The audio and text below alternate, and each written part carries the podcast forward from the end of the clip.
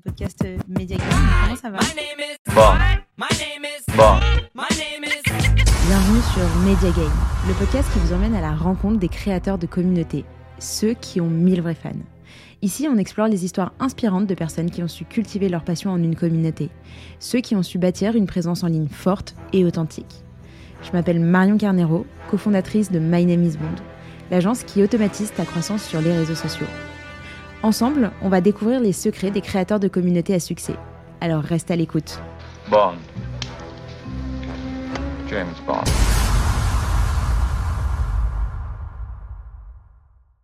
Je suis trop contente de t'avoir euh, avec moi aujourd'hui. Euh, bienvenue sur euh, le podcast Media Game. Comment ça va? Ben, ça va super et toi? Bah écoute, ça va. Je suis trop contente de pouvoir échanger avec toi. C'est vrai que t'es, euh, euh, tu changes un peu, euh, euh, disons, de, des invités que j'ai habituellement qui sont très dans l'univers euh, de la start-up, etc. Tu l'es aussi, hein, attention, euh, mais tu as un, un domaine qui est un peu plus propre et qui est autour de l'immobilier.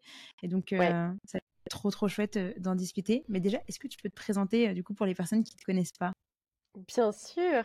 Alors, euh, Emeline, donc j'ai 29 ans et je suis dans le 92 à Issy-les-Moulineaux. Euh, j'ai un parcours euh, full immobilier puisque euh, j'ai vraiment fait BTS IMO, licence IMO, master IMO. J'étais, je travaillais en finance, en gestion de fonds d'investissement immobilier avant et j'ai commencé à, à investir en 2019. Donc, ça a été assez vite. Euh, j'ai fait un investissement, j'ai compris que ça marchait, donc j'en ai fait plusieurs d'affilée. Euh, à l'heure actuelle, j'ai une petite cinquantaine de, de locataires. J'ai géré Wow. beaucoup de travaux. C'est, euh, je suis assez fan des travaux, j'aime trop ce genre de choses-là. Et c'est vrai que tu sais, quand tu mets le pied dans l'engrenage et que tu as compris que le truc marchait, bah en fait, moi, je duplique, tout simplement. Et donc, je partageais un peu tout ça sur, sur Instagram, mais vraiment par pure passion. Et j'ai beaucoup de gens qui m'ont dit, Ah, ça serait bien que tu nous apprennes à faire la même chose. Donc, j'ai créé avec mon associé Evermind Formation, qui a démarré en mai de l'année dernière. Donc là, on a un tout petit peu plus d'un an. Et on, a donc créé un organisme de formation professionnelle en investissement où on va apprendre aux gens bah, tout simplement à, investir, que ce soit en immobilier locatif, mais même à faire du marchand de biens. Euh, et c'était un, un succès puisqu'on a démarré, tu sais, c'était vraiment le, le début. En- là, en un an, on a fait euh, 650 personnes. Rien qu'en trois jours au lancement, on avait fait Pas mal. 80 personnes. C'était euh, c'était cool. Et donc, on est passé à, à 9 personnes dans la société. Donc, euh, ça a été euh, assez vite puisque j'avais recruté en, en septembre. Voilà, là, ça marche euh, très bien. Euh, tout est euh, OK euh, pour, euh, pour le moment.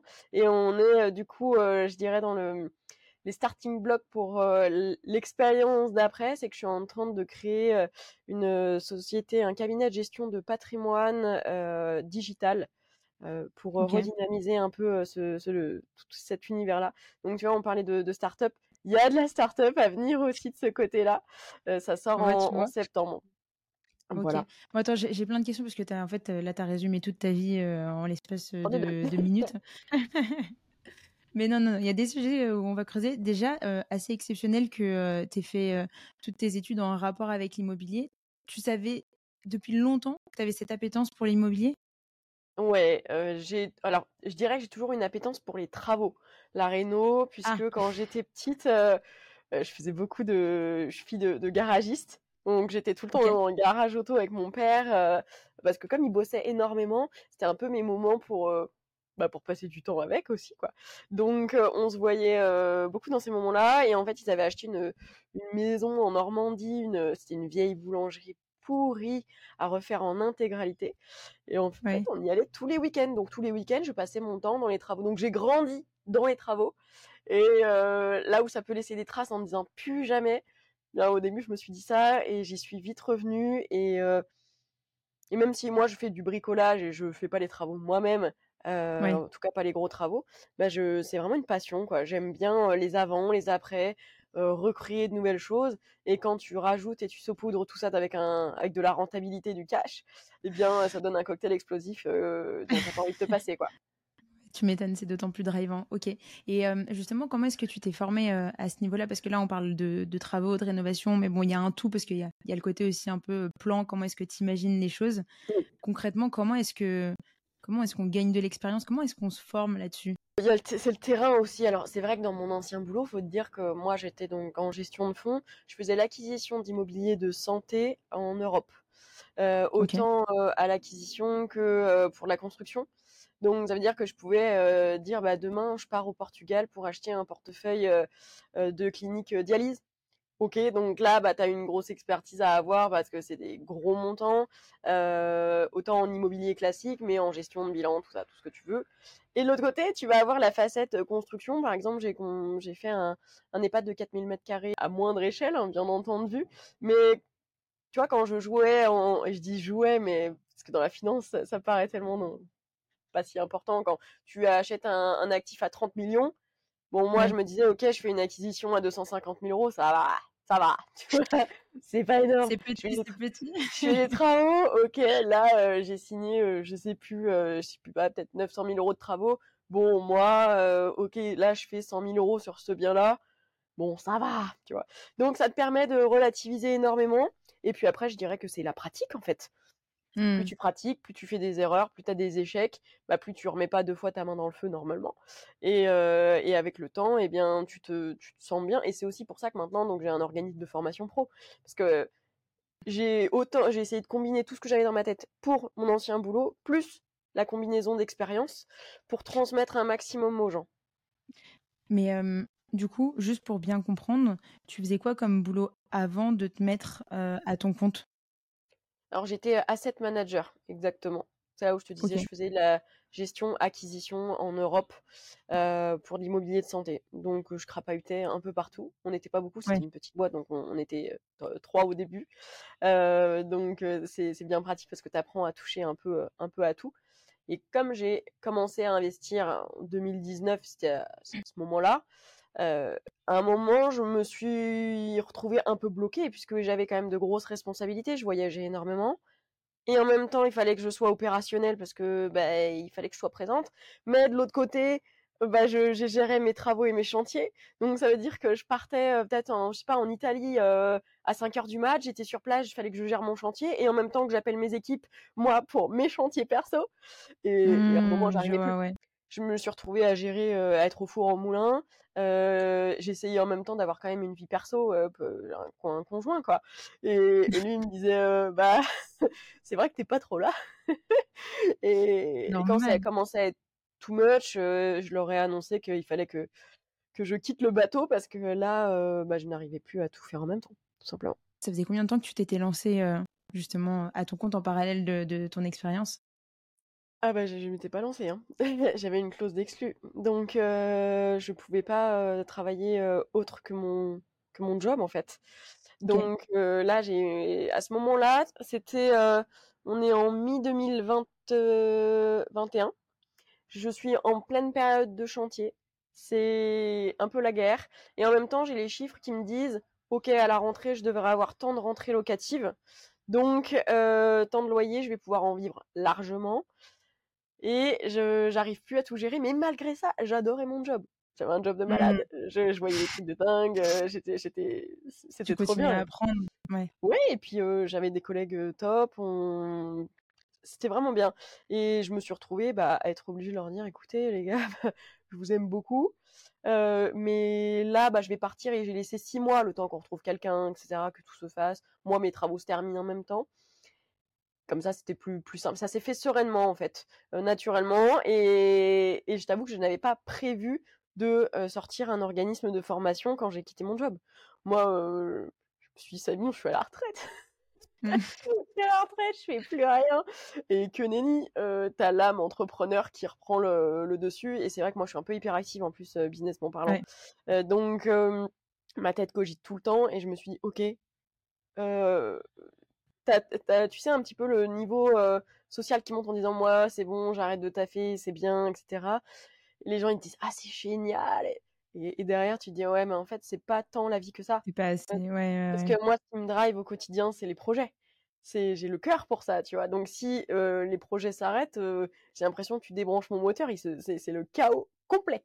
Donc, euh, bah, dès que je, me, suis partie officiellement le 28 février 2022 de mon job, et je me suis associée, euh, j'ai eu euh, bah, voilà, des bons échanges, et le, mois d'après, c'était c'était en fait. On repartait sur un autre projet qui continue à l'heure actuelle et qui est du coup en perpétuelle évolution, et nouveau projet qui arrive, donc c'est top. C'est passé, comment tu l'as choisi Parce que du coup, tu avais un peu de. Enfin, j'imagine que tu t'es un peu renseigné, etc. Donc, explique-moi un peu comment ça s'est passé. Alors, c'est vrai que de nos jours, tu as ceux qui sont déjà dans les réseaux sociaux, qui voient ce qui se passe autour et qui se disent tiens, c'est pas mal ça. Moi, j'étais pas du tout dessus. Je crois que j'avais même pas Instagram à l'époque. Et je me suis juste dit tiens, bah, j'aimerais bien faire un achat IMO. parce que depuis longtemps ça me ça me tente quand même et j'avais envie de développer ce, cette côté là et mmh, je me suis dit bah, que simplement en pro pour le perso.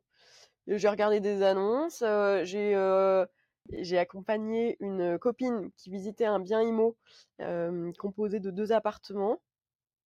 Et en fait, j'ai vrillé. La, la, semaine, je sais pas, dans les dix jours d'après ou la semaine d'après, j'avais signé deux biens IMO pour 15 appartes. Euh... ouais. Attends, mais tu les as achetés où? Tu les as achetés où? C'était dans le nord de la France. Et euh, mais il faut dire que les, pour les gens, quand tu achètes un immeuble, euh, tu achètes une tour à la défense, mais pas du tout. Euh, tu prends une maison, tu la divises en deux, ça te fait un immeuble. Bon, voilà. tu la divises en trois, c'est un immeuble, mais tu as trois lots. Tu peux faire un bien, tu prends, le, je sais pas, la maison de ta grand-mère, tu crées trois studios dedans, c'est ça s'appelle légalement parlant, un immeuble. Donc moi c'était deux immeubles, donc il y avait quand même du monde parce que un de un de 8 et un de 7 appartements. Bon, au final, avec les due diligence que je faisais dans mon boulot, donc les vérifications internes, j'en ai lâché un parce que le proprio était un peu bancal. Euh, mais là, je, bah, bancal, dans quel sens? Euh, Bancal, marchand de sommeil. Bancal, euh, pas bien. Bon, bancal, bancal pour la petite histoire, où je lui dis, ben on a un souci quand même sur votre évacuation, les eaux de pluie, les eaux usées. normalement, tu vois, ça, ça, ne va pas au même endroit. Et, et il me dit, ah ok et quelques jours après, il m'envoie une photo, il avait pris sa pelle, il a creusé le trou dans le jardin. Oh il avait fait une petite tranchée comme ça. Et j'ai dit, ah ouais, ok, bah c'est, oui, c'est, non, bah je, ok, bon, on va pas aller sur celui-là. Ouais, c'est ça, et ça parmi plein d'autres choses. Donc j'ai laissé celui-là de côté. Et puis bah, l'autre, j'ai continué. Donc j'ai fait tout, j'ai posé mes chiffres, hein.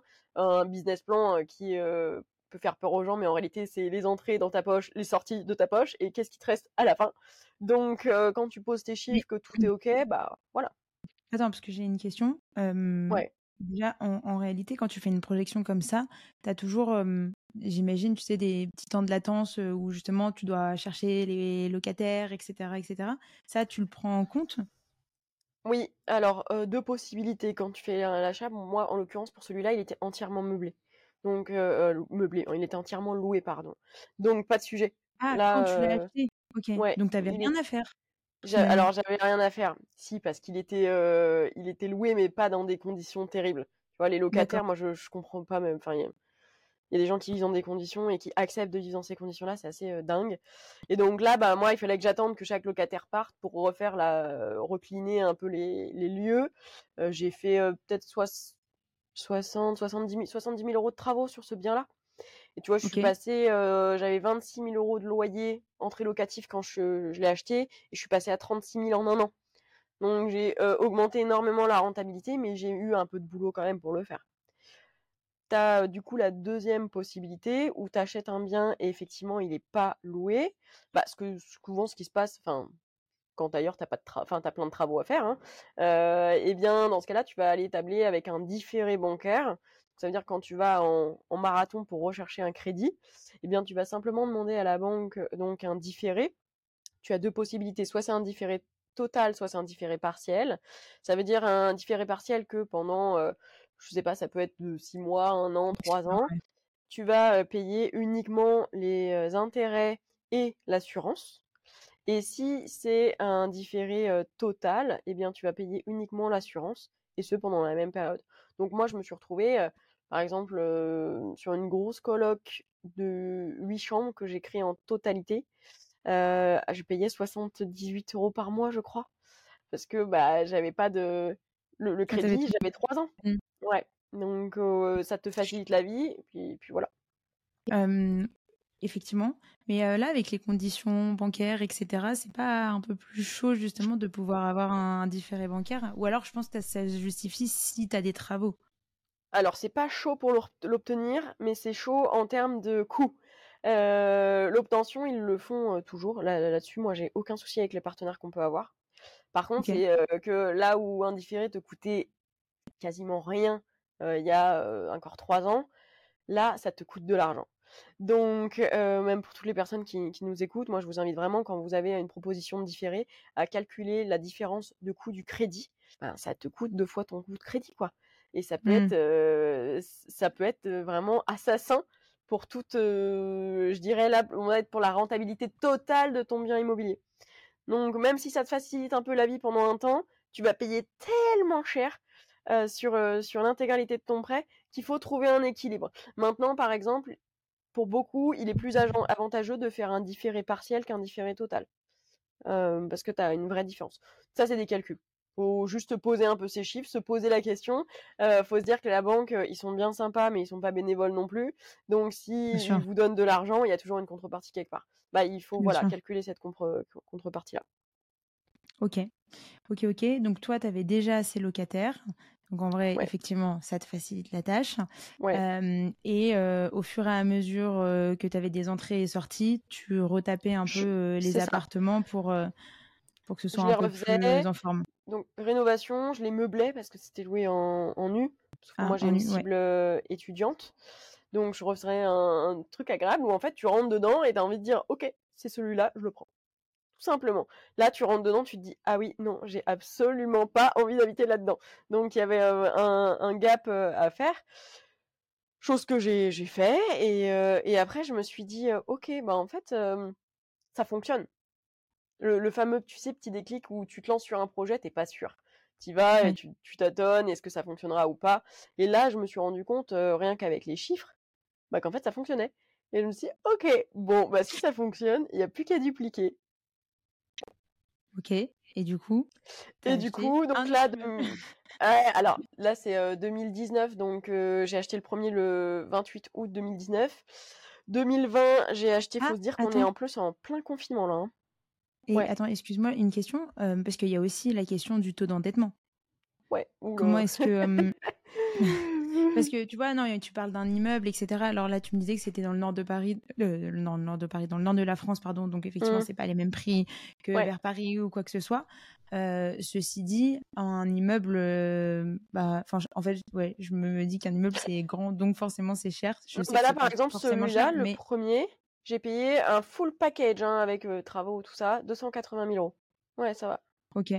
Mais Voilà. du coup, je repose ma question ouais, par rapport au taux d'endettement parce que tu vois, c'est quand même un sujet. Alors après, non, parce que toi, comme tu le fais passer en, en professionnel, j'imagine que tu as une. Enfin, dis-moi comment ça, Le- ça se passe en fait, j'en sais, sais rien du tout, moi. peu importe euh, vous achetiez en pro ou en non propre, ils prennent en compte l'endettement. Euh, Ouais. C'est vrai que j'ai beaucoup de gens qui me disent bah demain c'est bon j'achète en SCI comme ça il y a plus d'endettement. Si si il y a de l'endettement la banque elle va quand même prendre en compte bah, tes entrées tes sorties ton reste à, à vivre. Donc euh, c'est juste que quand tu as un taux d'endettement qui est toi déjà élevé, tu vas venir t'associer avec d'autres gens qui ont un endettement faible pour euh, trouver un équilibre. Souvent ça se passe comme ça. Tu vois quelqu'un qui a un gros endettement mais qui a aussi plein de compétences bah, il va euh, s'associer avec un petit jeune qui, lui, n'a pas de compétences mais a un taux d'endettement vierge, et tu vas trouver un équilibre pour obtenir un crédit bancaire. C'est comme ça aussi que beaucoup euh, arrivent à, à, à dupliquer, tu vois. Après, il y a des petits jeunes qui se font avoir aussi, je pense, euh, pour les répartes, mais euh, au moins, c'est ce qui te permet d'avancer. Moi, il faut te dire qu'effectivement, j'avais investi beaucoup en société parce que bah, j'étais formatée comme ça aussi dans mon ancien boulot et que je me plaisais euh, largement et je m'y plais toujours dans ce format. Et quand, quand, quand tu dis que tu as beaucoup investi en société, c'est-à-dire avec une euh, SCI Sur les, les sociétés, j'en ai euh, trois. Ok. Quatre. Ouais, quatre. Euh, et en, en- avec, avec des associés euh, différents. Au début, j'avais pris mon père parce qu'il me fallait bah, quelqu'un en- de confiance en plus euh, qui euh, maintenant est, est sorti des sociétés. Donc je, je suis toute seule et moi j'ai raccordé une, une holding pour gérer justement toutes ces, ces sociétés-là. Donc c'est juste de la structuration. Et puis, bah, après, tu peux t'associer avec d'autres gens. hein, Comme, euh, comme on, on l'a dit, c'est juste, euh, faut pas se dire que le taux d'endettement va forcément faire ça. Moi, j'ai eu la chance aussi, quand j'ai commencé à investir, euh, qu'il y avait le, le différentiel qui était en place. Donc, ça veut dire qu'on prenait en charge mon reste à vivre et mes loyers. Là où maintenant, c'est beaucoup plus compliqué. Donc, ça veut dire que même si j'avais un taux d'endettement, je me rappelle, je crois que j'avais vu 170% à un moment dans les calculs de banque, ce qui est assez violent comme taux d'endettement, mais j'avais un reste à vivre de 15 000 euros avec tous les loyers qui rentraient. Donc, euh, la banque, en même temps, elle regarde, ok, t'as un endettement fort, donc ton risque il est assez élevé, mais t'as un tel reste à vivre qu'on vient compenser ce risque comme ça. Tu vois? Euh, Et maintenant, alors oui, c'est un peu plus compliqué, donc tu peux pas dupliquer aussi vite, je dirais, mais il y a quand même de très, très bonnes opérations à faire et des bonnes opportunités à saisir quand même. Et donc, tu vas pas t'associer. Comment est-ce que, bon, tu m'as dit que tu t'es associé avec ton père parce que facilité, parce que Ouais. confiance, etc. Euh, mais tu m'as dit que tu n'étais pas que associé avec euh, ton père. Mm. Comment est-ce qu'on choisit ses associés? Comment, comment ça s'est passé de ton côté? Eh ben écoute, c'est sur une SCI du coup que j'avais un, un associé autre qui était un ami d'enfance. Et euh, bah ça s'est pas très bien passé puisqu'il est sorti et je l'ai fait sortir. Euh, je pense que quand vous vous associez avec quelqu'un, il faut absolument avoir une dimension de euh, compétence. Et moi, c'est ce que je peux avoir dans mon organisme de formation, par exemple, ou d'autres sociétés euh, euh, avec des activités commerciales. Euh, il faut vraiment connaître ses forces, ses faiblesses, et trouver un associé qui a pas les mêmes forces que vous ou pas les mêmes faiblesses en tout cas. Là, en l'occurrence, moi, euh, c'est quelqu'un que donc je connaissais depuis longtemps, qui avait un endettement à zéro, ok. Bon, moi, je venais d'acheter, donc j'avais pas encore un endettement ex- ex- exceptionnel.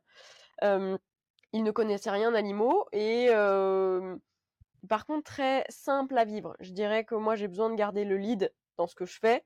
euh, et, et j'aime trancher les décisions finales, tout ça. Je, je déteste qu'on vienne mettre euh, les mains là-dedans. Donc, euh, je, Ça c'est pas la- du personnage.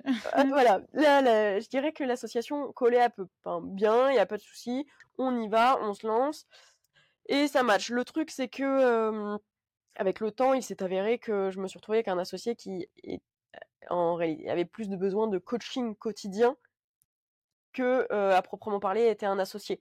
Ça veut dire que je, je, en fait, je faisais tout. Je faisais vraiment tout de A à Z.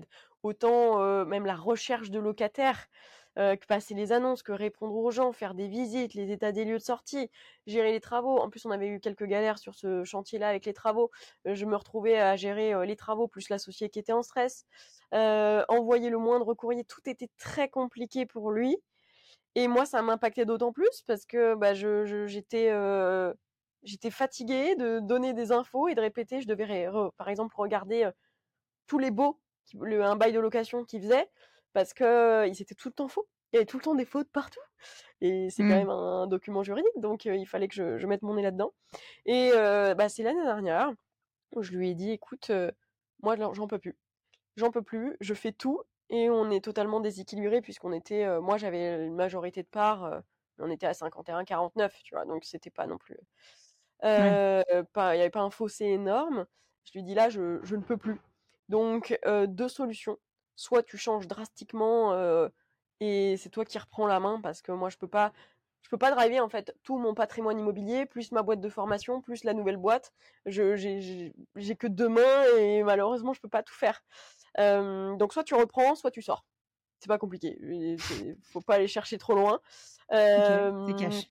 Ouais, ah oui, oui, oui, j'aime pas trop perdre de, de temps. Et ou alors ou tu me rachètes mes parts, il y a pas de, je suis pas fermée non plus, je peux sortir aussi. Et, et donc euh, là, on est tombé d'accord. Donc il a bien vu qu'il se noyait complètement et que c'était, en fait, il s'est rendu compte que gérer un bien immobilier et gérer une colocation, en l'occurrence, c'est une colocation de 7 chambres, 7 salles de bain. C'est vraiment un paquebot. Euh, ben, c'est pas pareil. Euh, c'est pas juste gérer un T1 euh, qui, où il ne se passe rien. Moi, c'est de la colocation étudiante, donc ça vit. J'ai un partenariat avec une école, donc tous les ans, en juin, bah, il y a tout le monde qui switch. En, en fin août, début septembre, il y a tout le monde qui arrive. Mais tu as une Mhm. vraie gestion de tribu, en fait, là-dedans. Et c'est euh, une vraie activité de commerciale. C'est pas juste t'es proprio d'un petit bien. Et je pense qu'il s'est rendu compte que euh, c'était trop contraignant, euh, qu'il avait pas envie, tout simplement, et qu'il aimait pas du tout ça. Donc, il m'a dit, ok, je sors. Et là, on s'est mis d'accord sur euh, des chiffres, pas de soucis, etc., etc. Heureusement, ça a un peu vrillé. Il il m'a mis du côté ennemi, tu vois, du côté, bah en, en fait, il va y avoir une vente, donc t'es mon ennemi, donc pas de confiance. Ça veut dire qu'il refusait de m'avoir au téléphone. Il voulait parler à avocat interposé. Mais tu te dis, attends, c'est une SCI qui a été créée il y a un an et demi. La, la boîte, elle vaut rien parce que, enfin, au bilan, il y a rien.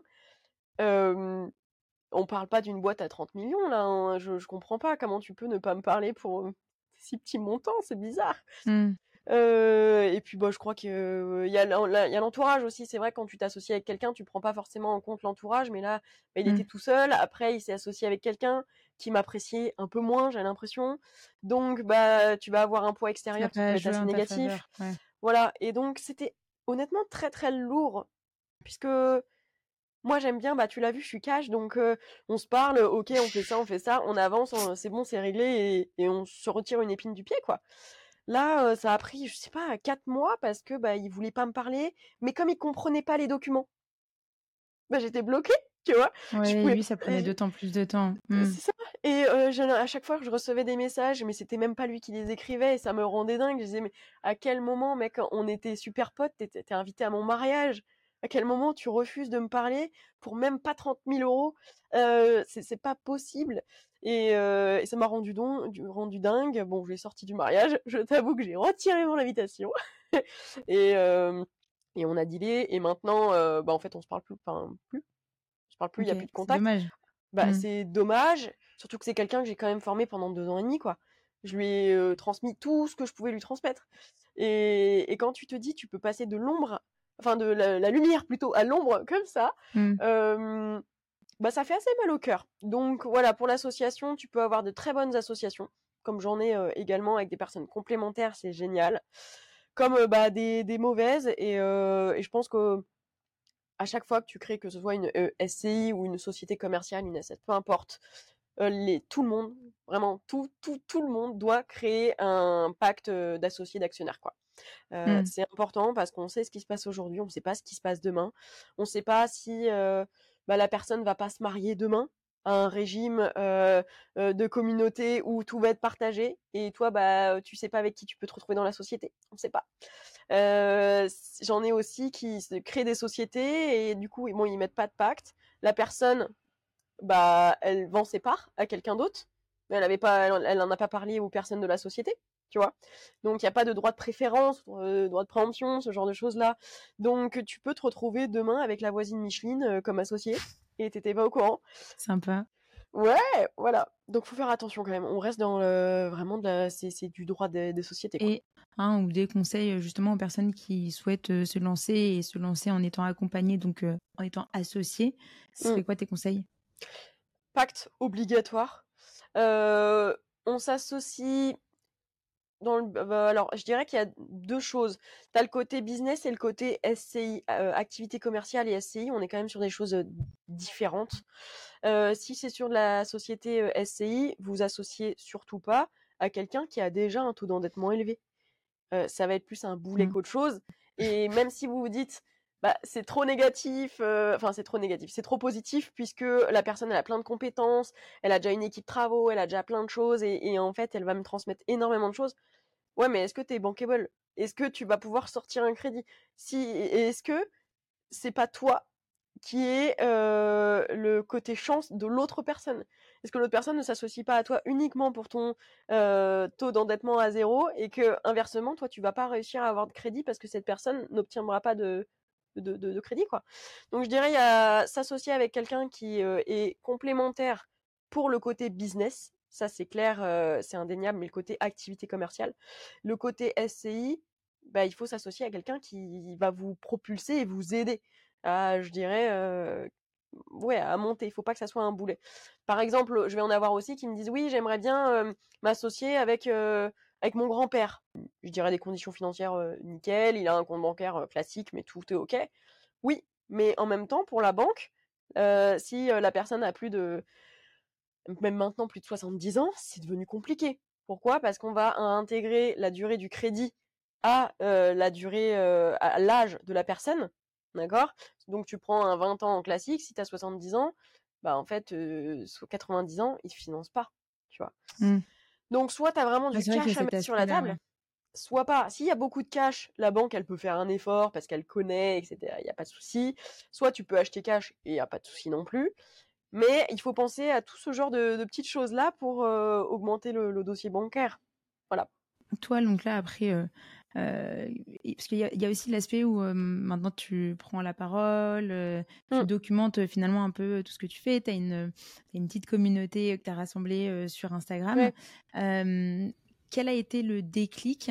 En gros, à partir de quand tu t'es dit, vas-y, je documente, ou vas-y, je me mets en avant, vas-y, je, je, je partage tout ce que j'apprends et, et pour former. Enfin, je sais pas si tu avais déjà pour objectif de former les gens ou si c'est venu euh, par la suite, mais ouais, en gros, quel a été ton déclic quoi? Ouais.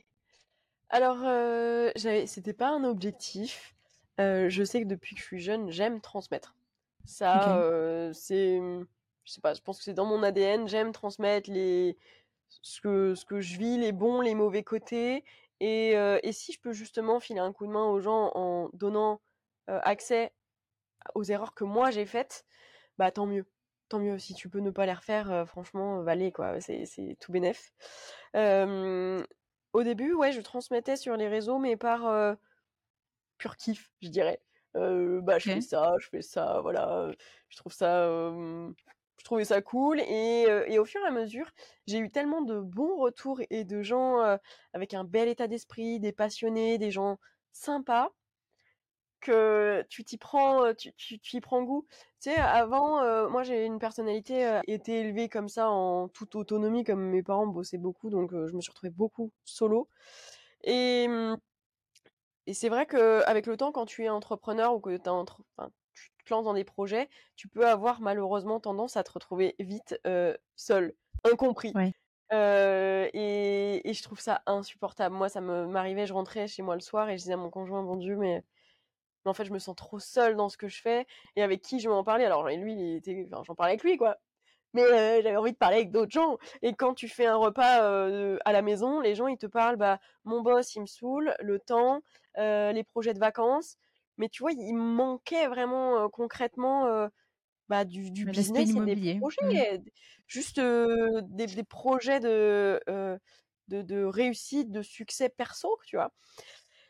Et donc, euh, à travers un, Instagram, en l'occurrence, euh, je montrais ce que je faisais au quotidien. J'obtenais des très bonnes ondes, donc je le faisais de plus en plus.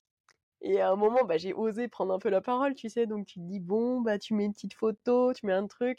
Et après, on te pose des questions et je me dis, mais si j'écris, ça va me prendre trois piges. Donc, bah, je posais mon truc et je répondais aux questions directement comme ça.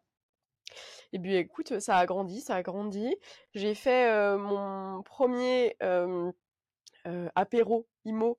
C'était 2019, donc c'était en juillet 2020 juillet 2020, fin juillet, et euh, on était 40. Et je me suis dit, Ah, ah, c'est pas mal quand même. ouais, c'est c'est pas mal, alors que j'avais, euh, je sais pas, j'avais 1500 abonnés, tu vois.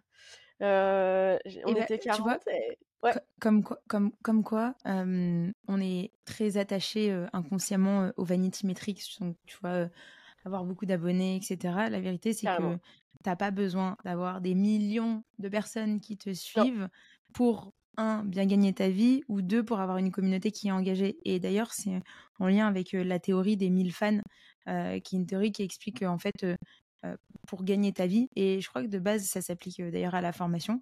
Euh, T'as juste besoin d'avoir 1000 fans qui sont donc des gens qui euh, vont grave te suivre et qui vont euh, en fait euh, souscrire à toutes tes offres pour justement avoir un, business périn. Et c'est exactement ce que tu es en train de démontrer d'une certaine manière. carrément. Bah, c'est un bon sujet à aborder, d'ailleurs, on va pouvoir en parler. Bon, là, je fais ce premier event, euh, 40 personnes, et déjà, je trouve ça dingue. faut savoir que moi, j'avais une personnalité très... J'étais assez timide. J'osais pas trop parler aux gens. Euh, déjà, j'aimais pas trop les gens, le contact humain, j'étais pas trop dis, j'étais très solitaire. Et là, euh, ça m'a permis déjà vraiment de faire un nouveau moi. Bah, les gens sont venus pour me parler. Donc, Mm. bah, il faut que j'aille leur parler. Tu t'imagines, ils viennent pour me parler, moi je viens pas parce que je suis timide et parce que j'ai pas envie de parler avec eux. L'enfer. Et c'est une des premières soirées et je me rappelle avoir une sensation de bien-être, parler avec des gens qui ont les mêmes euh, ambitions, les mêmes envies que toi, Mmh. les mêmes passions. Et tu te dis, ah ouais, en fait, bah les gens c'est cool. Le, avoir un entourage social, c'est super cool. Ouais. Et j'ai passé des moments, mais extra. J'en ai recréé plusieurs par la, par la suite. Le, le deuxième que j'ai fait, on était euh, plus de 70.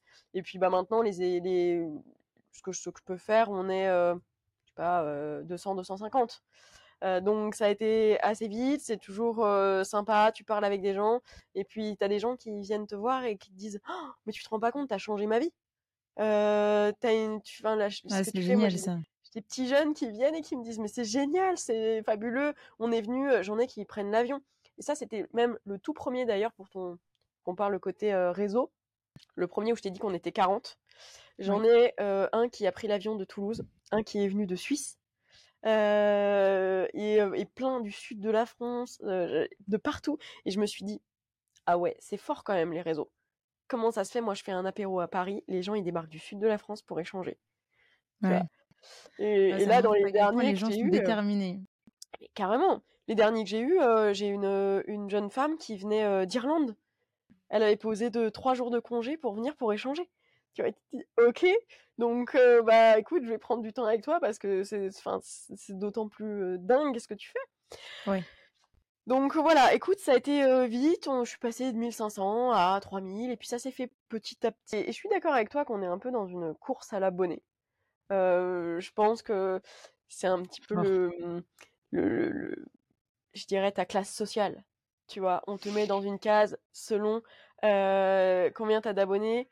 Et, et en fait, je pense que tu n'apportes pas forcément la même crédibilité à la personne si elle a 100 000, 100, 300 000, 1 million ou euh, 1000 abonnés. Tu vois? Non, mais c'est sûr. Bah, c'est ce côté vanity metrics. Les gens sont beaucoup plus Ouais. impressionnés quand ils voient que tu es suivi par des millions de personnes. Et pourtant, et pourtant, euh, il y en a qui Carrément. ont des communautés très importantes et c'est bidon derrière. Ultra bidon. Mais d'ailleurs, ça me fait penser à un mec euh, qui euh, était euh, réputé, enfin réputé, oui, non, il avait je ne sais combien de millions d'abonnés sur Instagram. Je crois qu'il avait genre euh, 9 millions, un truc comme ça, mais ce Ah qui est énorme. Mais le mec était inconnu au bataillon. Et en fait, euh, à cette époque, il y a un, un outil qui est sorti qui s'appelle Favicon, que j'adore, qui te permet d'analyser les comptes Instagram. Et en gros, ils avaient détecté que ce mec, c'était mais l'arnaque du siècle, parce qu'en fait, aux yeux de tous, tu as l'impression qu'il est méga connu parce que suivi par 9 millions d'abonnés, etc., etc. Et je sais pas, bref, il avait dû acheter des Ouais. lives. Enfin, tu vois, il, il cachait très bien la chose. Mais eux, grâce à leur outil euh, qui détecte en gros la qualité de tes abonnés, etc., ils se sont rendus compte que, en gros, ils avaient 50%, enfin, il avait 50% de son audience hein, qui venait genre d'Inde, ou enfin bref, des trucs improbables. Ah ouais. Et le mec, quand même, euh, il avait Le fake, bah, ça paye, hein. Et le Mmh. euh, alors attends, tu vois, en ce moment, je suis en train de lancer un peu de euh, marketing d'influence. Parce Ouais. que, bah, on essaye, euh, tu sais, quand tu, tu avances, euh, moi, je me rends compte que marketing, marketingment parlant, t'as un peu un, un plafond de verre. C'est que oui, t'as besoin de, de, bah, si tu arrives pas à passer ce plafond- le plafond de verre, le problème c'est que tu épuises un peu ta communauté à un moment en termes de business, tu vois. Et il faut Ah oui, ok. réussir à, à, à level up pour euh, réussir, passer euh, un, un peu le le Ouais. moment un peu plus casse-pied, tu vois. Et euh, à chaque fois que je parle avec les gens, ils me disent tout ce qui ça leur arrive. Et euh, bah en gros, c'est soit tu continues de persévérer et tu trouves un, je sais pas, une petite martingale qui te permet de paf euh, réussir à, à passer au-dessus, soit bah tu stagnes. Et euh, moi, je sais que Mm. on l'a eu cette période un peu de stagnation et c'est très désagréable. Ouais, ouais, ouais, je comprends. Mais en fait, en vrai de vrai, les réseaux sociaux, je trouve que c'est à la fois ultra kiffant et à la fois euh, ultra difficile parce que déjà, mine de rien, les gens, effectivement, ils s'épuisent très facilement et t'es obligé d'être constamment euh, en train de, de, de, de te rénover, de, tu vois, d'apporter de, de nouvelles choses, etc. En fait, il faut que tu sortes constamment de ta zone de confort, faut que tu testes des formats, faut que tu testes des Mm. approches. Et, euh, et ouais, et t'es obligé en fait de passer par là. Et il y a une phrase qui qui, euh, que j'ai beaucoup en tête euh, en ce moment, qui est, et qu'on m'a re-répété, un de mes associés, euh, Pierre Paris, que j'embrasse très fort, me l'a re-répété. Il m'a dit Ce qui t'a amené ici ne t'amènera pas forcément là-bas. Donc, c'est pas parce que ce que tu as mis en place hier fonctionnait très bien que ça continuera à fonctionner demain. Parce qu'en fait, le monde, il est tellement changeant et encore plus sur les réseaux sociaux. Alors, tu vois, bon, toi, c'est vrai que tu as eu une croissance euh, qui a été euh, constante. Donc, tu vois, c'est pas comme si tu as eu euh, un événement marquant où tu t'es dit, OK, c'était le meilleur hack de ma life qui m'a fait prendre un bond de genre 300%. Mais il n'empêche que aujourd'hui, bah d'ailleurs, c'est un bon sujet aussi qu'on va pouvoir traiter. Toi, aujourd'hui, comment, étant donné que tu avais une, une, une, courbe assez qui était stable, etc., constante. Qu'est-ce que tu avais mis en place justement pour avoir cette croissance? Alors, je faisais pas, honnêtement, j'avais déjà, je... j'ai recruté là en décembre. Actuellement, dans mon équipe, j'ai deux community managers qui me filent un, coup de main. mais il faut se dire que tout le chiffre de mon business actuel vient de mon Instagram. Donc, en plus, bon, t'as quand même une épée de Damoclès au-dessus de la, tête qui te dit, bah, la valeur de ta boîte, c'est entièrement posé sur du personal branding. Si je meurs demain, il n'y a pas mmh. rien. ok. donc ça, c'est le point A. Deuxièmement, je dirais que je l'ai fait... Je m'attachais pas trop aux, chiffres, en fait. J'ai toujours transmis sur les réseaux, juste naturellement moi j'ai un truc à vous raconter, non, non, non, non, non, je le fais. là, bah, il se passe ça, là, je mets mes travaux, là, je mets ça. Après, on, a compris, je pense qu'il y a une, un gros moment comme ça où c'est les Reels qui te faisaient monter et augmenter le, compte. Puisque, oui, ok, moi, mon business, bah, il est majoritairement sur Insta. Le truc, c'est que si en même temps mon compte, il monte pas, bah, j'élargis pas ma zone mmh, mmh, mmh. de, clients potentiels parce que c'est pas parce que j'ai 18 000 abonnés que les 18 000 sont closables. Donc il faut que j'élargisse au maximum pour pouvoir avoir des gens qui viennent, qui viennent pas, etc. etc. Bon. mais le truc, c'est la visibilité, c'est dur c'est vachement dur parce qu'on se teste au quotidien. tu testes un format, est-ce que ça fonctionne, ça fonctionne pas, ok.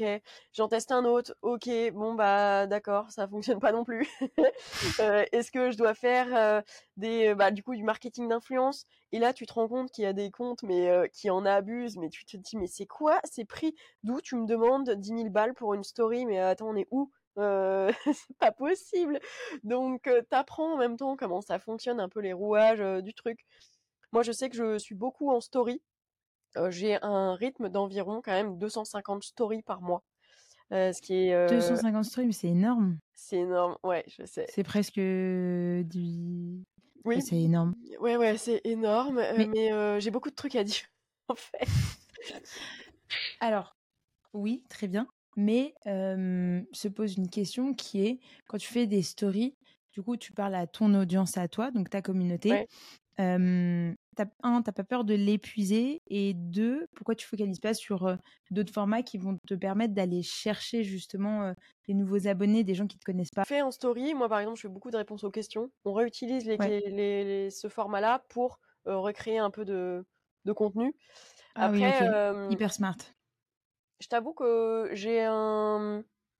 En fait, j'ai j'essaye d'avoir un lien assez direct avec les gens et c'est aussi ce qui fonctionne. J'ai de très bons retours là où beaucoup de gens ont des haters, je crois. moi, j'ai très très peu de mauvais retours. on a un taux de satisfaction qui est dingue et justement c'est parce que bah, les gens, je réponds à tout le monde. Déjà, je mets un point d'honneur à répondre à absolument l'intégralité des gens qui me posent des questions. Je fais des messages vocaux pour quand même que ça aille plus vite, sinon je, je m'en sors plus. Mais ça veut dire que tu me poses une question, je te réponds, je te fais un message vocal qui est en plus un peu personnalisé, j'essaye. alors bien sûr, maintenant j'ai rajouté où je vais transmettre mes programmes, etc. Mais je réponds quand même à la question. Donc ça veut dire que je, je fais pas partie des gens qui te disent bah en fait tu veux la réponse, tu prends ma formation et c'est tout. Mmh. Moi je te réponds et en même temps je vais te dire bah si jamais ça t'intéresse, on se recontacte. Et je pense que peut-être aussi ce, cet aspect qui est je vends sans vendre plaît aux gens. Et je t'avoue que moi, je déteste d'ailleurs les gens qui m'approchent en, en, front. Je trouve ça horrible. Mmh. ça, me, ça me rend dingue et je veux surtout pas refaire ça, quoi. Ok. Et euh, est-ce que tu arrives à savoir à quel point Instagram, du coup, est ton canal d'acquisition?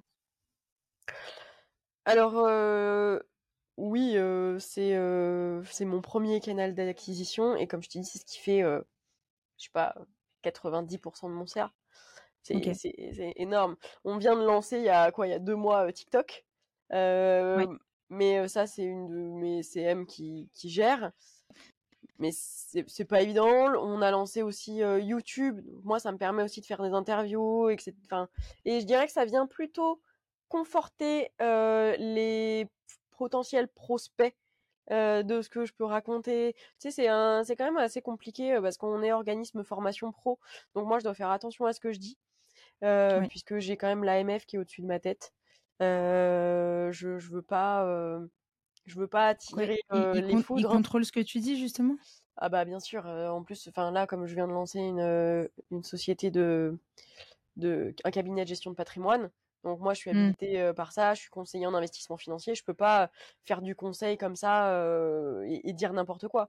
Donc il faut que je trouve un équilibre entre, bah, je suis authentique. Je te dis la vérité sur ce qui se passe, comment je le vis, mes échecs, et en même temps, euh, je ne peux surtout jamais basculer dans le euh, tiens signe ça et tu deviendras riche ou comment devenir riche en deux mois parce que mmh. bah, de un ça correspond pas à mes valeurs mais de deux euh, moi il est hors de question que je me fasse taper sur les doigts par les autorités parce que je raconte des bêtises tu vois donc c'est c'est assez compliqué et c'est vrai que sur TikTok tu te rends compte par exemple que j'ai l'impression que ce qui marche beaucoup c'est les trucs de buzz mais il y a beaucoup de buzz négatifs et moi, j'ai pas envie d'aller dans, trop dans le buzz négatif. Tu en as déjà eu? Alors par exemple, j'ai une vidéo qui a fonctionné de dingue, qui était sur un, un locataire qui m'a fait un dégât des eaux dans une salle de bain, où en fait il avait bouché la VMC et il y avait une fuite. Et je pense qu'il l'a pas. Il m'a dit que ça faisait deux mois, et, mais je pense qu'en réalité ça faisait plutôt 5-6 mois. Et la salle de bain est à refaire en intégralité l'enfer, elle est verte, tu vois, et c'est chaotique. Et donc, moi, je l'ai mis, et là, tu vas taper des, commentaires. Et c'est ça, je l'ai remarqué, c'est sur TikTok, tu vois, où les gens, ils sont beaucoup plus cinglants et ils te jugent alors qu'ils savent même pas. Alors sur Insta, c'est un peu plus pondéré, je trouve. Euh, et je me suis pris, mais que les gens puissent se dire, mais que moi, je fais de la formation et que je forme les gens à faire ça tu vois? Alors que moi, j'ai juste voulu partager que bah, j'ai un locataire qui m'a pas prévenu et du coup, sa salle de bain est verte et que bah, il va falloir faire les travaux, quoi. Et, donc, tu te dis, ça peut être vraiment à double tranchant où tu te prends un paf headshot où on te dit, ouais, non, on est quand même sur les réseaux, faut faire attention à comment tu tournes le message parce qu'on peut te le retourner très vite contre toi alors que moi, c'est pas le. il n'y a pas de sujet quoi. Que j'ai découvert bah, là cette année hein, que chaque réseau avait ses propres codes, ça fonctionnait pas pareil. Euh, et, et c'est pas évident. Étant donné que là, tu te lances à la fois sur TikTok et sur YouTube, sachant que ton réseau à toi principal, c'est Instagram, comment est-ce que tu gères justement cette partie création de contenu? Est-ce que tu reprends du contenu que tu as déjà publié sur Instagram pour le mettre sur ces différentes plateformes? Ou est-ce que tu vas vraiment dans l'innovation et tu essayes de coller au code de chacun des réseaux sociaux Des réseaux sociaux, pardon? Alors, euh, c'est compliqué dans, euh, je dirais, mon activité de coller vraiment au code. Euh, quand tu regardes sur YouTube les vidéos qui marchent énormément, bah, on est aussi dans du buzz, dans, dans... Les gens ont besoin de distraction. On est quand même dans un moment 2023, inflation, tout ça, tu ouvres la télé, tout le monde va se suicider. Donc ils ont envie de se divertir. Mais alors moi, divertir avec de l'investissement, quand tu es dans la catégorie finance, IMO, tout ça, c'est pas évident de trouver un équilibre. Je vais pas faire des mmh. vidéos euh, euh, des pires locataires, enfin tu vois, en allant voir les gens, ouais, toi t'es un mauvais locataire, cool, ça va buzzer. Ouais, mais ça a rien de ça a rien de, de gratifiant pour moi, aucune valeur euh, et surtout t'apportes aucune valeur en réalité. Ouais. Donc j'ai pas envie d'aller là-dessus, donc moi je fais plutôt de la vidéo partage d'XP mais avec du format YouTube, je fais de l'interview aussi j'essaye. Bah, après, je t'avoue que ça fait trois mois hein, que c'est lancé. c'est, tout neuf. Hein. si tu sors une vidéo par semaine, il y en a pas non plus des masses qui sont sorties. Donc, je fais un peu d'interviews sur les travaux, les astuces, le comment ça fonctionne, si comment ça fonctionne. Ça, voilà, ça c'est pour le YouTube. Le YouTube. le pour le côté TikTok, on réutilise pas mal de, de, vidéos. Même s'il y en a qui marchent, il y en a qui fonctionnent pas. Instagram? Ouais, alors euh, en fait, comment ça, comment on fonctionne, c'est que euh, moi j'ai des calendriers, donc j'ai des vi- vidéos à tourner, de ce qu'il faudrait tourner, et puis des choses que je peux avoir en tête. Je tourne tout, fiut. Ensuite, je balance les rushs, je crois que ça s'appelle, les Ouais, rushs à mon, mon équipe, et euh, eux, ils vont retravailler les formats, que ça soit pour TikTok ou, ou Insta.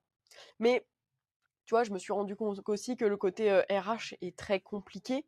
Et d'ailleurs, euh, je vais recruter, euh, je pense, une CM à plein temps euh, en interne en CDI pour la rentrée, là. Parce que là, tu vois, j'ai deux, deux alternantes qui sont... euh, elles sont bien, il n'y a pas de souci, elles connaissent très bien les réseaux sociaux. Mais je suis quand même dans un, je dirais, un univers particulier. On l'a dit, le côté immobilier, Ouais. organisme pro, il faut faire attention à ce qu'on dit et en même temps euh, trouver un format un peu sympa. Du coup, euh, Ouais. la question que je me pose, c'est vu que tu es dans un secteur qui est assez particulier, est-ce que ta community manager, ça doit être quelqu'un qui est déjà un peu experte de ce sujet ou pas? Ah, c'est bien le sujet. tu vois, en l'occurrence, c'est bien le truc et je pense euh, que là, après, euh, bah, du coup, à peu près six mois de, de retour euh, d'expérience, si moi, par exemple, je suis en IMO, si j'ai une community qui est experte, je sais pas, côté mode, on a un problème. On a un problème et, Non, bien sûr. et le En fait, souci, c'est... Ouais, vas-y. J'allais dire déjà, je pense de manière générale, faut prendre un community manager qui est à l'aise avec euh, ton secteur d'activité et tu vois qui soit en phase avec. Sinon, je trouve que ça se ressent beaucoup trop dans la dans la dans la communication. C'est Bah, tellement important. Bah, si tu le fais pas avec le cœur, ça se sent. Si t'aimes pas Ouais. ce que tu fais, ça se sent. Et, et le pire, c'est que si tu n'aimes pas ce que tu fais, tu ne comprends rien. Et donc, moi, je le ressens.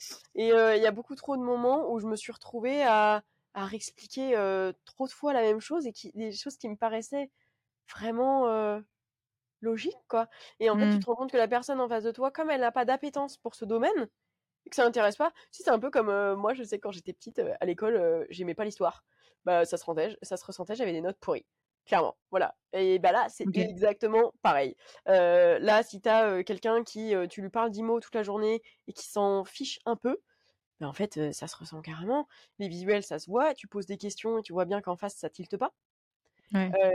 Et, et- et du coup, tu te dis, bah, je- enfin, je vais râler, mais j'ai pas envie de râler pour ça. Ça, ça semble tellement classique, logique, tu vois? Et, et on parle même pas là de compétences. Ça veut dire que moi, les personnes qui sont rentrées en interne, elles sont toutes obligées dans mon équipe de faire la formation IMO que je, que je vends. Pourquoi? Parce que je trouve ça improbable Ok, déjà de vendre cool, un ça. produit que, bah, si tu vends un produit que tu connais pas, c'est. Euh, et en même temps, bah, tu te formes, tu apprends des compétences. Par exemple, pour la com, bah, je leur dis à chaque fois que vous voyez des vidéos, vous pouvez noter des points importants. Comme ça, vous pouvez les réutiliser et vous comprenez bah, de quoi on parle. Euh, Mm. C'est que là, je peux même, même le côté message, c'est compliqué parce que si on m'envoie juste un trop bien ta vidéo, là, ils peuvent répondre, il n'y a pas de souci. Mais s'il y a euh, deux, trois petites Une questions. question euh, technique. ouais. et même quand tu pousses même pas dans le technique, tu vois, euh, du coup, c'est pas possible. Parce que, bah, étant donné que ça plaît pas forcément, la personne n'aura peut-être pas retenu ce qui a été dit avant. C'est juste fait comme ça, c'est juste si t'aimes, il enregistre, si t'aimes pas, bah, il, il enregistrera pas. Et, euh, et là, en l'occurrence, bah, effectivement, il y a des, des- c'est compliqué, et je sais que je vais devoir euh, refaire du, du recrutement, euh, et que bah, l'équipe, elle va, elle va changer parce que parce que ça matche pas quoi. Euh, et c'est et en même temps c'est ce qui est dur, c'est que tu te dis je laisse quand même les clés des réseaux donc de tout mon chiffre d'affaires à quelqu'un. Donc il ouais. y a y a de la confiance derrière. Pa- Parce que toi, t'as pas voulu euh, développer justement tes canaux d'acquisition parce que tu vois, se dire que tu dépends quand même que d'un réseau social qui plus est Instagram, il y a un aspect un peu dangereux, non? Alors euh, oui j'ai Instagram mais parce que c'est là où été le plus présente depuis longtemps. Donc étant Ouais. donné que j'ai plus une plus grosse communauté, euh, ça matche plus. On a un compte euh, Evermind euh, sur Instagram, mais Mhm. c'est là où tu te rends compte que si t'as pas d'authenticité, que tu transmets pas des valeurs euh, transparentes aux gens, bah, Ouais. ils suivent moins. Tu vois, c'est un truc pro Forcément. et le pro est moins suivi. TikTok, bah, c'est pour ça qu'on l'a mis en place aussi, pour essayer de soulager un peu Instagram. Donc ça, ça, ça, ça monte, mais doucement, mais sûrement. Euh, on a aussi fait le YouTube pour ça. Et après, moi, je vais avoir tous les canaux d'acquisition en méta. tu vois, les pubs externes, du Ok. Google Ads, ce genre de, de choses-là. Euh, mais un- enfin, en étant totalement factuel, oui, c'est Instagram euh, qui, euh, qui fait beaucoup de, de chiffres euh, à l'heure actuelle. Ok. Bon, bah, au moins, euh, t'en es consciente et maintenant tu sais où focaliser tes, tes, tes efforts. Mais, mais tu vois, c'est là où c'est un peu, euh, un peu compliqué, puisque euh, si tu suis la règle des 80-20, donc la loi de Pareto, tu focalises tes efforts là où ça te rapporte le plus. Mais en même Ouais. temps, ça veut dire que tu mets tous tes dos dans le même panier. En fait, moi, le, le, le truc, euh, l'aspect euh, où je me dis faut un peu faire attention, c'est plus l'aspect dépendance des réseaux sociaux. Parce que finalement, tu vois, euh, ça ne t'appartient pas. Étant donné que, et en plus de ça, il y a l'aspect, donc ça ne t'appartient pas parce que ça appartient à la plateforme en question. Et il y a un autre aspect qu'on oublie souvent, qui est que, en fait, à tout moment, ils peuvent te switcher, tu vois. Genre, tu peux te faire Ouais. supprimer ton compte pour X ou Y raison. Et là, en fait, euh, ton compte, il est complètement à l'arrêt. Et c'est, enfin, ton business peut être à l'arrêt, euh, tu vois. Ouais. Donc, euh, pour moi, c'est c'est important, tu vois, de développer d'autres canaux, des canaux d'acquisition, des canaux de communication, où là, pour le coup, ton audience, elle t'appartient réellement. Type les newsletters, par exemple, tu vois? Ouais, ça on le fait aussi. On, exploite la newsletter, on a bah, le site internet, du coup rien qu'avec euh, Google, euh, Google Ads, hein, ça marche, ça marche bien. Euh, mais ça prend du temps en fait, hein, tout ça. Et, et c'est vrai que tu peux, je pense que quand tu as une boîte, tu te poses toujours la question de est-ce que je prends quelqu'un qui le fait en interne ou est-ce que je prends une agence? Euh, T'as les bons et les, je dirais les avantages et les inconvénients des deux côtés. Moi, étant donné quand même qu'on a beaucoup de matière, euh, je me dis il faut absolument que je recrute en, en, interne. On a déjà essayé de passer par une boîte externe euh, juste pour le côté euh, funnel d'acquisition, Meta, Google, tout ça. Ok. Et, et c'est compliqué puisque bah, les gens sont pas. déjà, tu payes excessivement cher par rapport. En fait, moi, j'ai trouvé qu'il y avait un, un rapport qualité-prix qui était exubé, enfin improbable. Improbable. Tu payes très cher. Euh, T'appelles quelqu'un, t'as personne au, au téléphone. Il te rappelle Mm. bah, deux, trois, quatre jours après. Euh, moi, je sais qu'il bon, y avait des sujets de créa et je me disais mais mais attendez, mais c'est quoi ce, ça? Enfin, vous pouvez pas poster quelque chose comme ça. En, ensuite, bah, on revient là où euh, ils se disent bah ce qui marche c'est aussi le, le, côté un peu putaclic tu sais où Ouais. euh, devient millionnaire en deux mois mais moi je disais Ouais, mais. Impossible d'aller là-dessus euh, je peux pas faire ça et, et donc il dit oui mais euh, c'est comme ça que ça va fonctionner ouais mais non on va trouver une autre solution euh, parce que c'est c'est interdit. Donc, euh, tu te retrouves à échanger avec quelqu'un qui dit mais je sais que c'est ça qui va marcher et toi tu dis non c'est pas ça qui va marcher. On ne peut pas faire ça. Et donc c'est c'est compliqué. C'est compliqué et le côté freelance, c'est vrai qu'aujourd'hui, tu as beaucoup de gens hein, qui se tournent vers le freelance et qui se disent euh, bah c'est un peu le job de demain, les gens ont de la liberté, etc. Le problème, c'est qu'ils oublient un truc quand même, c'est que bah, l'acquisition client, c'est pas si évident que ça, la confiance client non plus. Et que le côté liberté, euh, quand en fait tu bosses pour développer ton chiffre d'affaires, la liberté elle est pas là quoi. Euh, tu dois quand même toujours bosser. Et, et en fait, euh, j'en vois plein qui ont aussi l'appât du gain tellement énorme, qui disent bah je, me- je me lance en freelance, je prends allez 6, 7, 8 clients, ça va le faire. Non, mais en fait non, ça le fait pas. Euh, tu vois bien que tu n'arrives pas à délivrer, tu mets trois semaines à délivrer un truc, euh, du coup, tu me coûtes cher pour trois semaines et par rapport au rendu, moi, je suis pas satisfaite. Si je suis pas satisfaite, je vais en parler. Bref, et c'est, euh, je pense que c'est bah, ce qui se passe ouais. pour beaucoup de gens, euh, beaucoup de gens, et, euh, et puis après, bah, c'est- c'est- tu creuses ta tombe, quoi.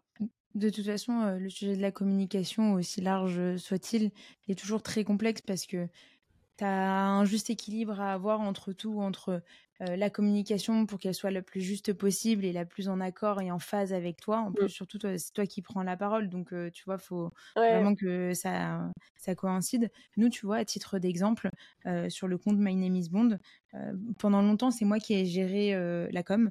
Et en fait, à un moment donné, je me suis dit, bon, j'ai autre chose à faire et j'ai tout intérêt, en fait, à le déléguer parce que, bah, parce que mon temps, je peux l'allouer euh, sur d'autres sujets. Euh, et tu vois, j'ai euh, recruté euh, une freelance, mais qui est ma pote d'enfance. Et, du coup, elle s'est hyper bien imprégnée du truc, elle me connaît bien. Donc, en fait, tout se fait très facilement. Alors, il y a beaucoup le format vidéo. Moi, je me prends en vidéo. Après, j'ai mon monteur, il le monte, etc. Mm. Mais du coup, tu vois, cet aspect euh, vraiment, euh, je m'imprègne de l'univers, je m'imprègne de la personne, elle est méga importante. Donc, je suis hyper curieuse de voir comment est-ce que ça va se passer, toi, de ton côté, euh, pour la prochaine community manager que tu vas recruter. Mais c'est vrai que c'est. Alors, tu vois, bah, on va pouvoir en parler. C'est compliqué, puisque là, par exemple, moi, je me suis retrouvée avec une équipe, mais une équipe assez girly. girly, et moi, je suis pas trop comme ça. Je suis plus un peu brute dans j'aime bien je suis assez cash tu vois faut que ça avance. J'ai été élevée côté très masculin et je suis comme ça au quotidien et avoir une mmh équipe girly eh ben ça peut être vachement dur en termes de management tu vois. Tu fais un peu plus attention voilà faut pas être trop dur. ça moi je me le suis pris où on m'a dit mais t'es trop dur. Oui mais en même temps je suis exigeante mais c'est mon compte c'est toute ma vie. Si tu dis quelque chose de travers en fait, bah, c'est à moi qu'on va jeter des œufs, pas à toi, parce que la personne, c'est moi derrière. Donc, trouver un équilibre, c'est dur, et trouver quelqu'un bah, comme soi, c'est très compliqué.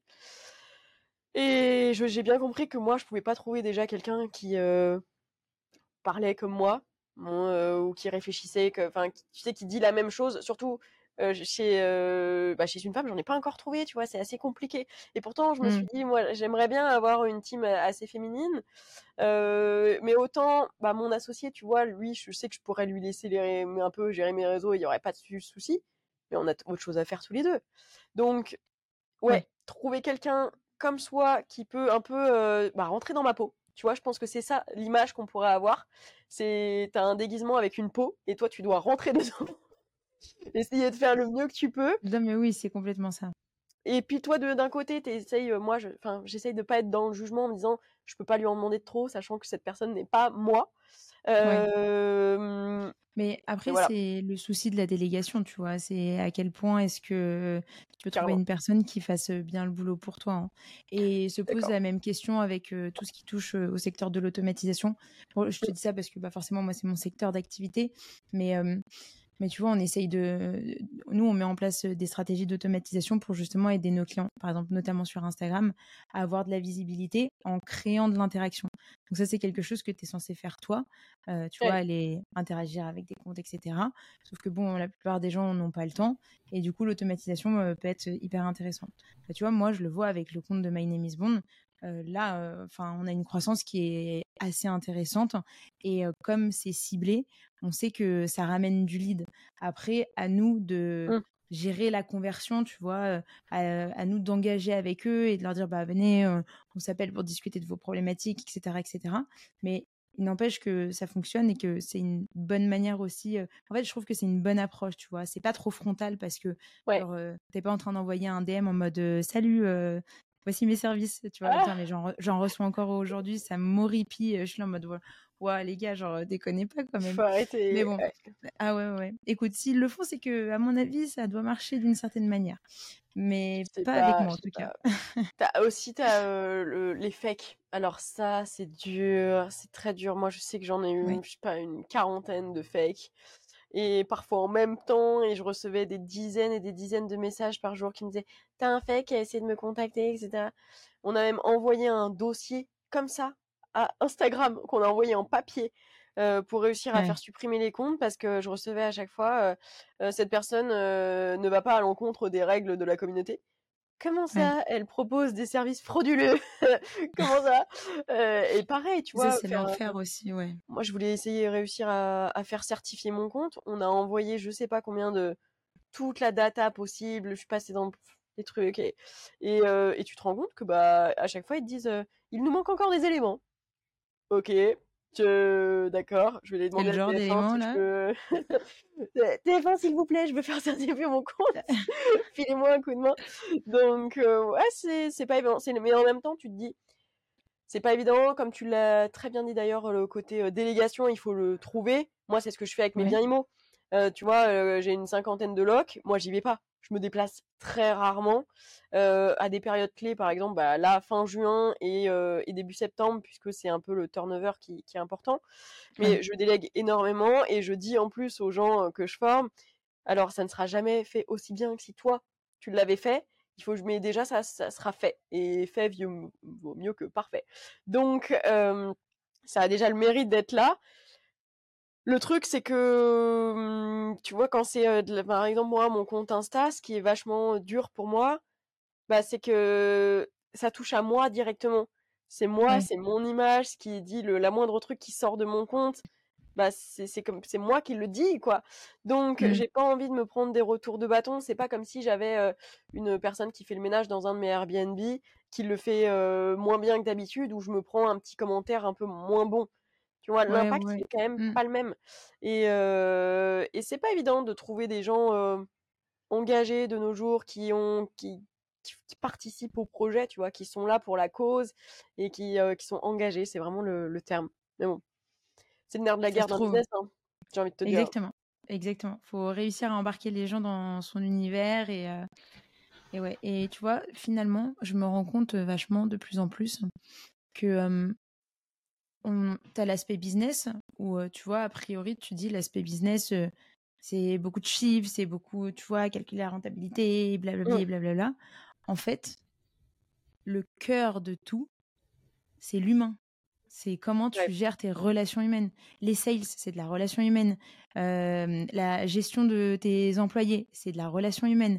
Euh, la gestion de tes clients, c'est la relation. En fait, tout est une question de relation humaine. Et euh, Ouais. j'irai même plus loin. Je pense que c'est aussi une question de psychologie humaine. Donc, euh, comprendre l'humain, finalement, comment Mm. ça fonctionne. Et ça, c'est pareil avec les posts. Tu vois, quand tu écris des posts, etc. Un post qui marche bien versus un post qui marche pas bien, c'est beaucoup comment est-ce que tu as utilisé la psychologie humaine, tu vois. Enfin, Ouais. un- je trouve que c'est un sujet qui, qui est sans fin, qui existe depuis la nuit des temps, et c'est pour ça que c'est tout aussi fascinant parce que tu vois, toutes les références de livres, etc., pour comprendre justement la psychologie humaine, crois-moi que c'est pas des livres qui sont sortis euh, il y a deux ans, hein. C'est que des, des livres, mais qui datent et que genre, plusieurs générations ont lu et qui sont tellement encore d'actualité. Moi, je suis trop fan. Ouais, on réinvente pas la roue, hein. C'est juste, ils la reprennent, ils mettent euh, un petit coup de market, Grave. c'est parti. Mais euh, ouais, c'est vrai que je suis d'accord avec toi. L'humain, l'échange avec les gens, comment ils perçoivent. Et trouver un équilibre en plus. euh, euh, parce que là, on est dans une génération où les gens ont besoin de l'équilibre vie pro, vie perso. Tu te rends compte que le bien-être va même passer au-delà de la REM. Pour, euh, Mm. parfois, je me dis, bon, comment est-ce que je vais lui dire ça? Comment est-ce que je vais dire... Tu sais, tu marches un peu sur des œufs parce que tu veux pas que la personne, elle, euh, elle le prenne trop, pra- trop à cœur non plus. Il faut trouver un équilibre pour dire les choses et c'est vraiment de la PNL, Ouais. quoi. Euh, faire comprendre à l'autre sans lui dire en front, mais qui se pose la question, tu vois? et on, on grandit, on en apprend tous les jours. Et, euh, et c'est le jeu, quoi. Exactement. C'est une belle conclusion, je trouve. bon, bah écoute, euh, Emeline, merci beaucoup pour ton temps. Merci euh, je mettrai tous tes liens euh, en description, bien évidemment. Bon. Bon.